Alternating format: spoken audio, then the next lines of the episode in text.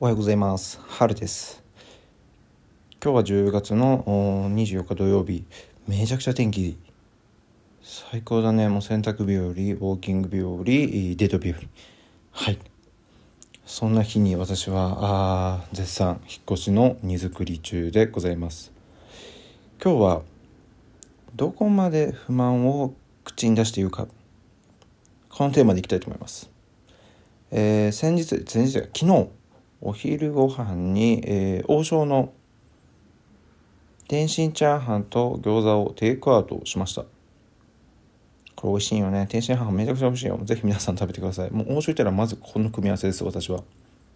で、えっ、と、テイクアウトなので予約してこの時間に取りに行きますと。で、お金払って取りに行って帰ってきました。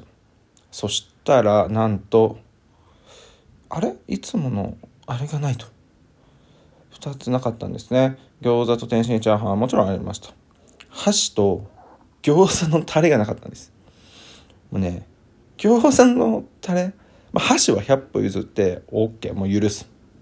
でもね、餃子のタレはちょっとね、うーんってなりました。いや、なんでないんだよ、みたいな。でも自転車で、まあ、5分ぐらいのところなんですけど、そこの王将が。まあもちろん、えーもちろんというか私は言わなかったです。戻って餃子食べてくださいとはさすがにもうちょっとめんどくさくて言わなかったです。えーそんなことを思って、私はそうだったんですけど、皆さんはどうですか？餃子のタレがなかったら戻って言いますか？くださいって。これね、どこまで行ったら言うんかなってちょっと昨日思言いました。例えば、餃子のタレがなかったら俺は言わなかった。皆さんはどうでしょう？どこまで。餃子は1人前6個入りなので5個しか入ってなかったらオープンしたら。これこれも多分俺言わないな。毎回みたいになっちゃいそう。で天津チャーハンと餃子でしょ。お金払って餃子が入ってなかったらさすがに言う。さすがに言うかな。ここのラインで言う、普通に、まあ電話か、もう直接店に行くか分かんないけど、ちょっと餃子くださいって多分言いに行く。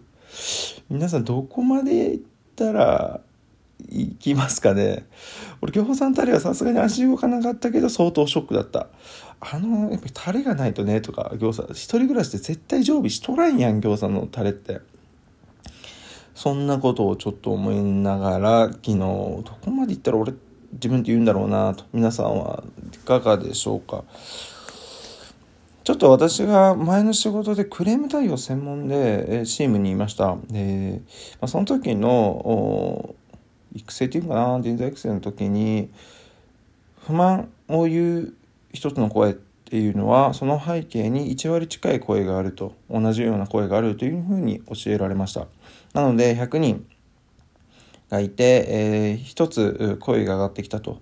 でその声は100人中1割の方が思っている声だというふうに認識して、えー捉えなさいというような言葉がありました。あまあそれが事実かどうかっていうのは、まあ、統計的にそれはあ表現評価されてるらしいんですけど、まあ、実際今回の餃子のタレがなくなった時に自分は言わなかったなと。でも誰か一人 それが言ってたら私自分はその1割かとか思いながらですね久々に思い出していました。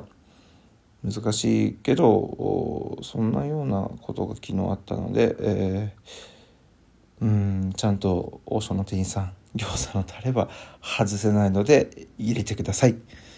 はい。今日はあまあそんな感じかな。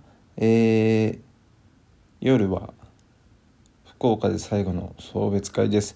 何十日飲んできたかちょっとわかんないぐらいちょっと続きましたが一応ラストの送別会になります。ちょっと今日は自分が、えー一人飲みをしている時にできたコミュニティですね、まあ、そこで最後お送りしていただけるということなので、えー楽しんでいきたいと思います。ではでは皆さん良い週末を。ああとフォローといいねボタンね。みんないいねボタンを押してよ絶対。んでえっ、とツイッターの方もフォローよろしくお願いします。では良い一日を。じゃあ。